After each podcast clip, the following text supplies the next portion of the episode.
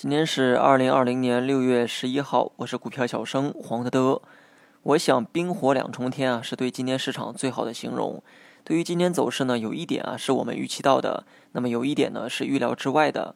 预期到的是啊，大盘的确呢跌破了五日线，这跟我们昨天猜测的节奏一样。而预期之外的是午后大幅的跳水。只要有跌破五日线的预期，那么盘中跳水多深呢？或许啊都无所谓。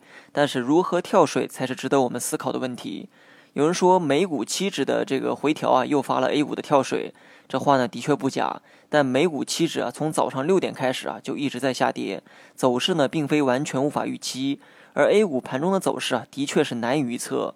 上午和下午完全就是两张不同的走势衔接在了一起，毫无关联。A 股午后的跳水啊，更像是利好消息泡汤之后的过激反应。不过截止发稿呢，我并没有看到足以引起这么大波动的消息。如果你们看到了，不妨发到评论区交流一下。如果今天中午的跳水不是由消息引起的，那么几乎啊可以判断今天就是一场割韭菜的盛宴。既然美股期指呢出现了回调，那么短期的美股啊估计也得调整一番。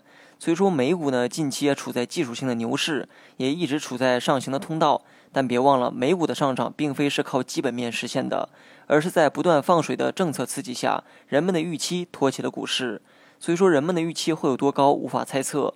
美股呢，也仍处在上行的趋势，但天下没有只涨不跌的股票，涨多了，短期当然要调整一番。大盘今天破了五日线后，操作难度也就变大了。之前呢，在微博中啊，我也说过。大盘破了五日线啊，就会进入更大幅度的震荡区间。之前呢，虽然有调整，但振幅啊很小，没必要去理会。但从今天起啊，随着日线波动区间的扩大，操作难度呢也会随之变大。大盘整体走势啊，并没有破位哈，这意味着可以继续参与进来。只不过随着市场振幅的变大，仓位要拿捏有度，重仓的可以先减一点。这种减仓呢，是从配置的思维做出的决策，不要指望减完之后市场必须跌了才满足。这种想法本身呢就很幼稚。大盘明天盘中呢可能还有回撤的动作，但回撤的动作不看太深，节奏呢可能是探底拉升的节奏。大盘在二十线以上的调整啊，不用怕，摸到二十线可以低吸博反弹，没到二十线就看仓位拿的是否合理。三到五成仓不用惧怕调整，半仓以上的需要控制一下风险。好了，以上全部内容，下期同一时间再见。